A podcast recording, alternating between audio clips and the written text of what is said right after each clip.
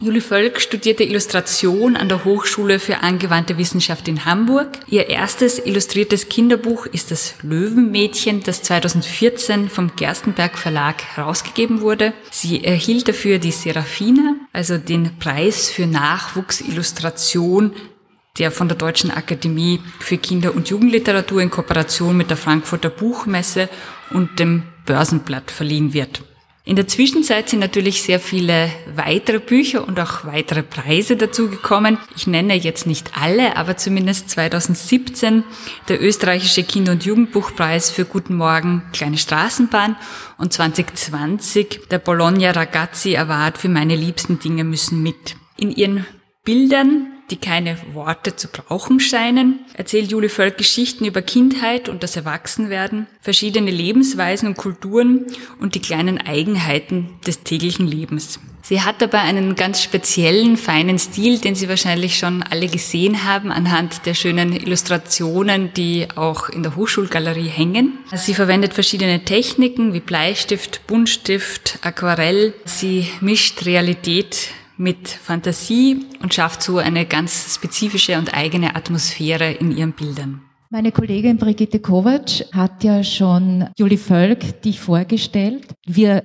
beschäftigen uns vor allem mit diesen textlosen Bilderbüchern, die Julie Völk so einzigartig macht. Und ich habe eines dazugegeben, was vielleicht Sie verwundern wird, das ist hier vom Theodor Storm ein Doppelgänger. Das ist auch so etwas, das Julie Völk auch mehr macht als diese textlosen Bilderbücher, Märchenillustrationen, die überhaupt wunderbar sind, muss ich wirklich gratulieren. Und eben auch einen Text vom Theodor Storm und da wird noch vieles kommen. Aber das, was uns ja hier beschäftigt, ist ja, woher kommen deine Impulse oder diese Impulse für deine Bilder, Bücher, womit du mit deinen Bildern Geschichten erzählst, also deine ureigensten Bücher? Ist es aus dem Kopf von außen eine Inspiration? Ja, also das sind eigentlich die Dinge, die mich umgeben. Das variiert aber auch total vom Buch zu Buch. Im Grunde genommen sind es die Geschichten, die mich interessieren.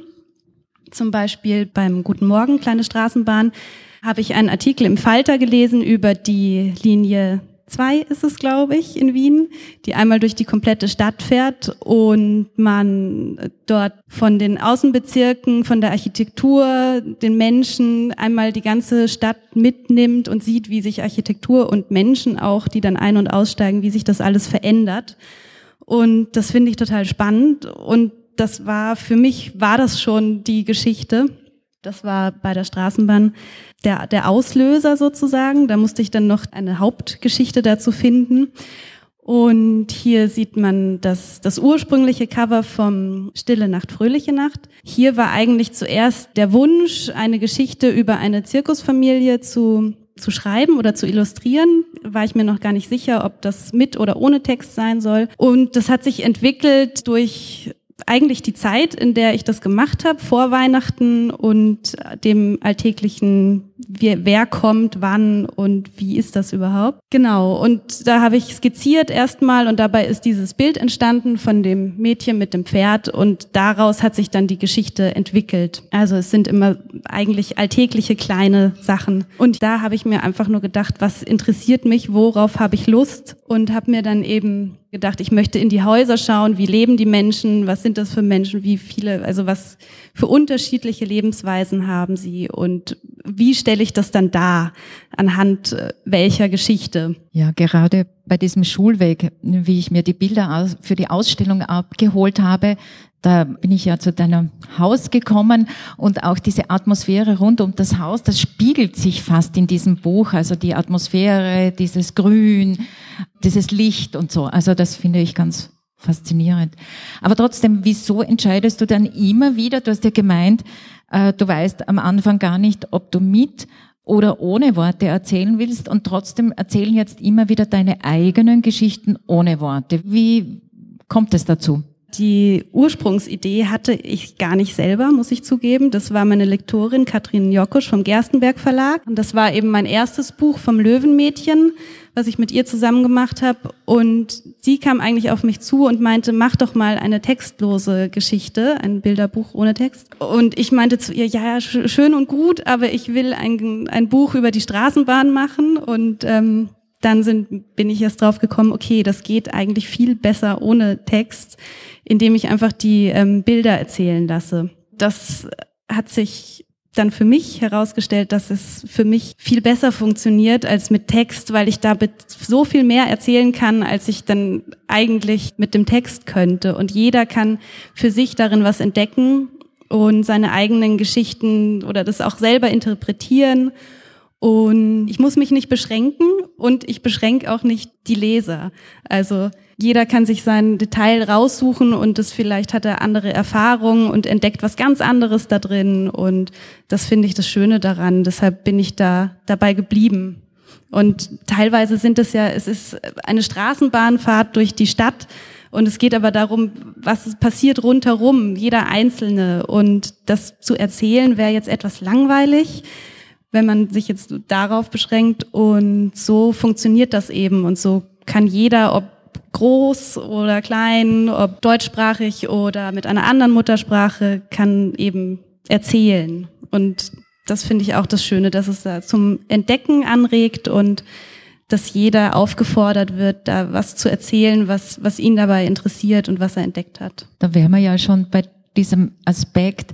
Ich erinnere mich, es gibt eine rote Socke im, in der Straßenbahn, die bleibt die ganze Zeit. Niemand stört sich daran. Also das heißt, es werden ja so viele Geschichten erzählt. Wie entscheidest du, was ist die Hauptgeschichte oder woran kann man jetzt erkennen, das ist eine Hauptgeschichte, da sind die Nebengeschichten. Wie, wie kommt es zu diesen kleinen, wunderbaren kleinen Seitengeschichten noch dazu? Ja, also mein, die Hauptidee steht natürlich für mich. In, in, bei der Straßenbahn ist ganz einfach, ist es die Straßenbahn, die eigentlich die, die Hauptfigur ja auch ist um nicht nur die Straßenbahn für mich auch als Anhaltspunkt zu haben, habe ich mir einen kleinen Jungen genommen. Für mich ähm, stand fast fest, was will ich im Großen und Ganzen erzählen, welche Stimmung soll das Buch haben. Und hier beginnt es eben äh, morgens unter anderem mit dem kleinen Jungen, der ein kleines Babyriesenrad findet. Und für mich war das irgendwie noch so eine andere Geschichte, so ein, ein Mini-Objekt, was von einem Kind gefunden wird und dann zum Großen dazu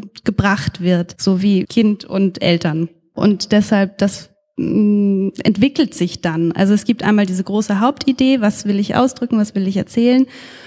Und während ich das dann mache, entwickeln sich die Nebengeschichten, sonst wäre mir das auch ein bisschen zu langweilig, weil sie ja doch, also weil es sehr detailreich ist. Und wenn ich vorher schon alles haargenau wüsste, was da passiert in meinen Bildern, dann müsste ich das ja nur noch abarbeiten. Und das wäre auf Dauer für mich nicht so lustig. Deshalb mache ich mir ein, ein Storyboard, also wo dann wirklich Bild für Bild die Komposition steht und ausgearbeitet ist. Und bis das steht, braucht es auch wirklich einen, einen Monat, damit klar wird, ähm, was passiert wann und wie erzähle ich das. Also wie versteht man das auch, wie betrachtet man das und wenn das Storyboard dann steht, das sieht dann, wie gesagt, so aus, das ist nicht ausgearbeitet, die Menschen sind irgendwelche kleinen Kringel so dass die Komposition steht und während ich das dann ausarbeite, entstehen ganz viele Nebengeschichten, die sich dann entwickeln. Was aber schon auffällt bei diesem Storyboard, das sehen Sie ja auch deutlich, es ist eigentlich schwarz-weiß, sehr grob, aber es gibt so Lichtpunkte.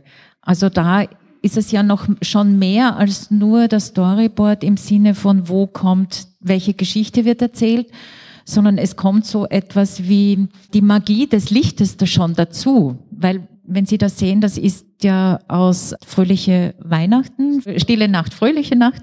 Das ist ein so stimmungsvolles Buch, wo die Farbigkeit ja auch eine wichtige Rolle spielt. Und das sieht man hier schon.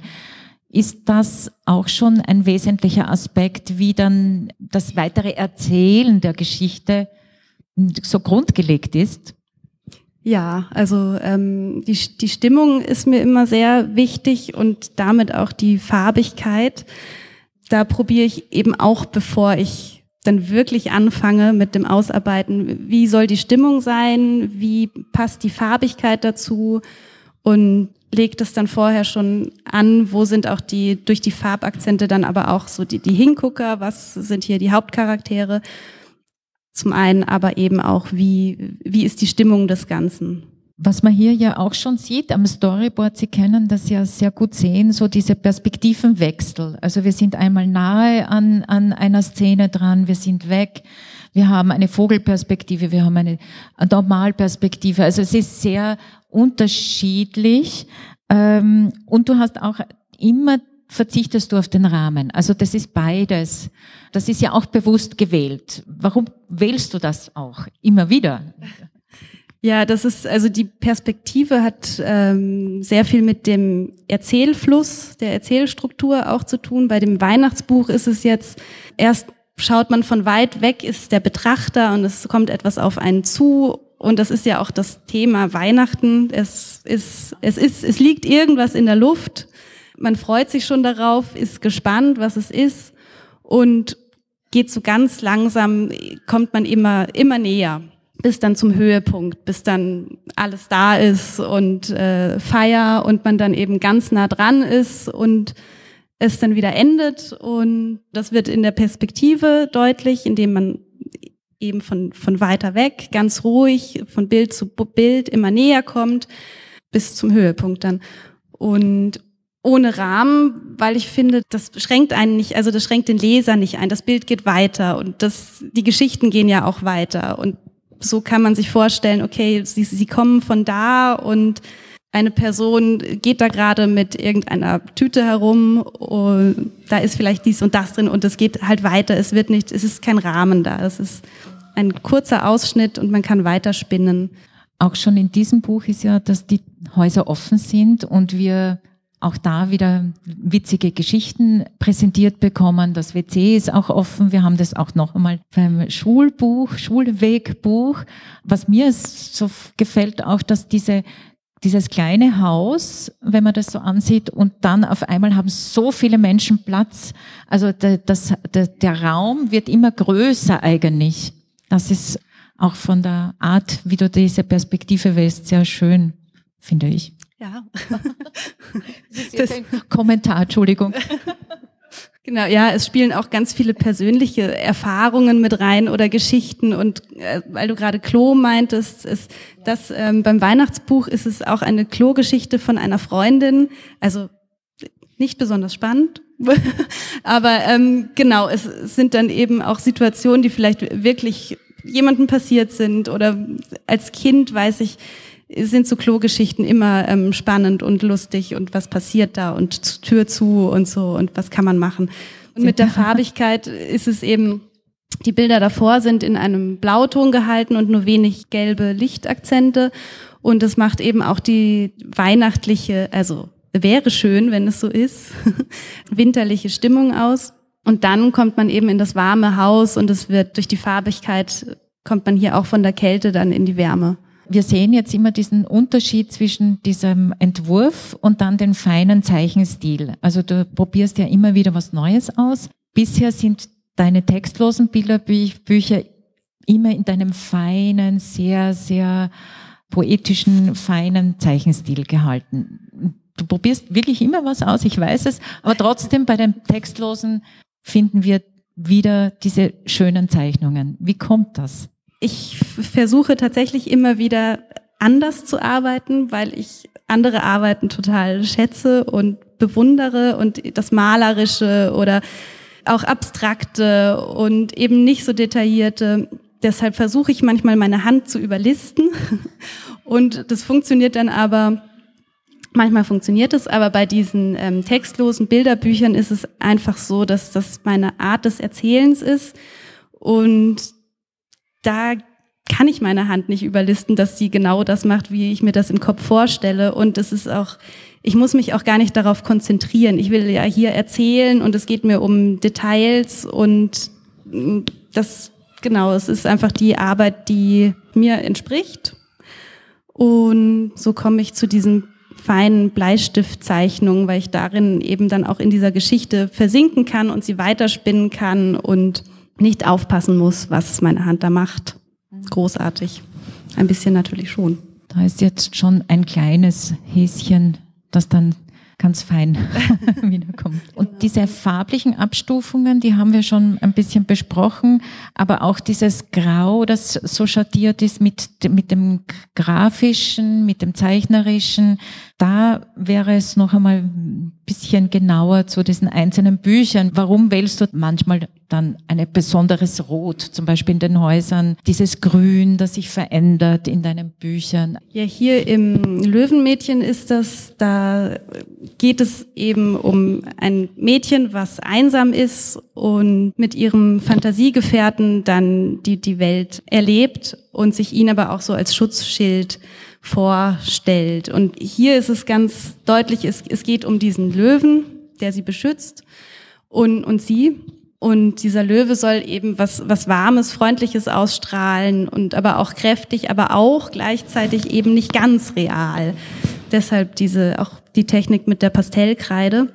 Und für mich ist es, wenn ich mit Bleistift arbeite in den und grauen Schattierungen, dann ist es für mich gar nicht alles nur grau, sondern für mich äh, hat da jedes Kind irgendwie ist trotzdem farbig. Also es, für mich wirkt das jetzt nicht, als wenn das eine Schwarz-Weiß-Zeichnung wäre. Und es würde in dem Fall auch einfach ablenken, worum es da geht. So.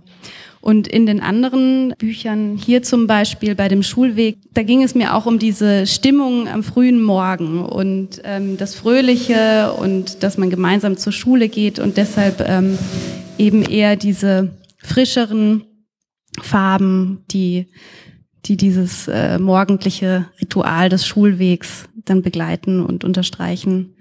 Wir haben da ja diese Farbe, wir haben diese äh, Schattierungen. Gibt es etwas, wo du sagst, ich meine, wir haben jetzt noch gar nicht von der Vielfalt, der Diversität gesprochen in deinen Geschichten, aber zeigst du ja so vielfältige Charaktere, Familien.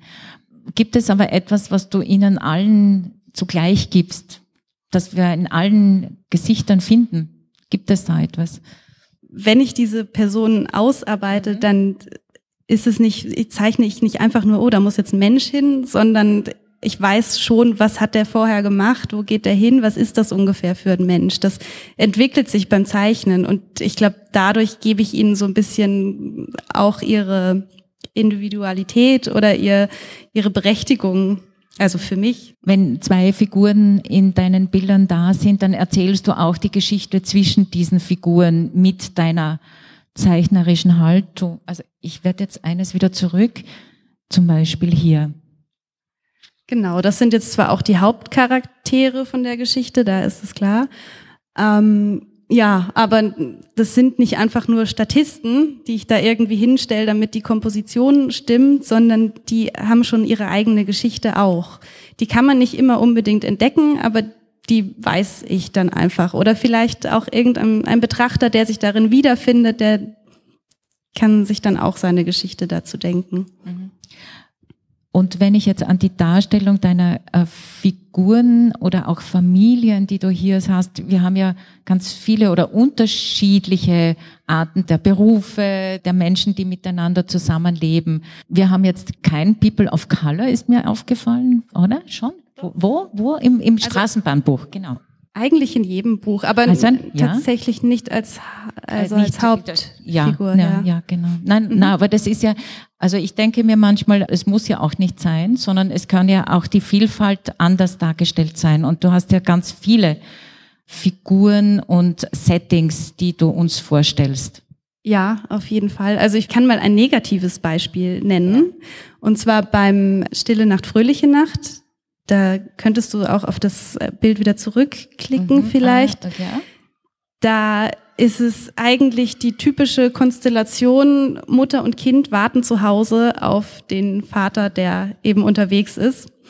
Und das war beim Skizzenmachen, beim Ideenfinden kam das so aus mir raus und ich wusste im gleichen Moment, das ist eigentlich doof.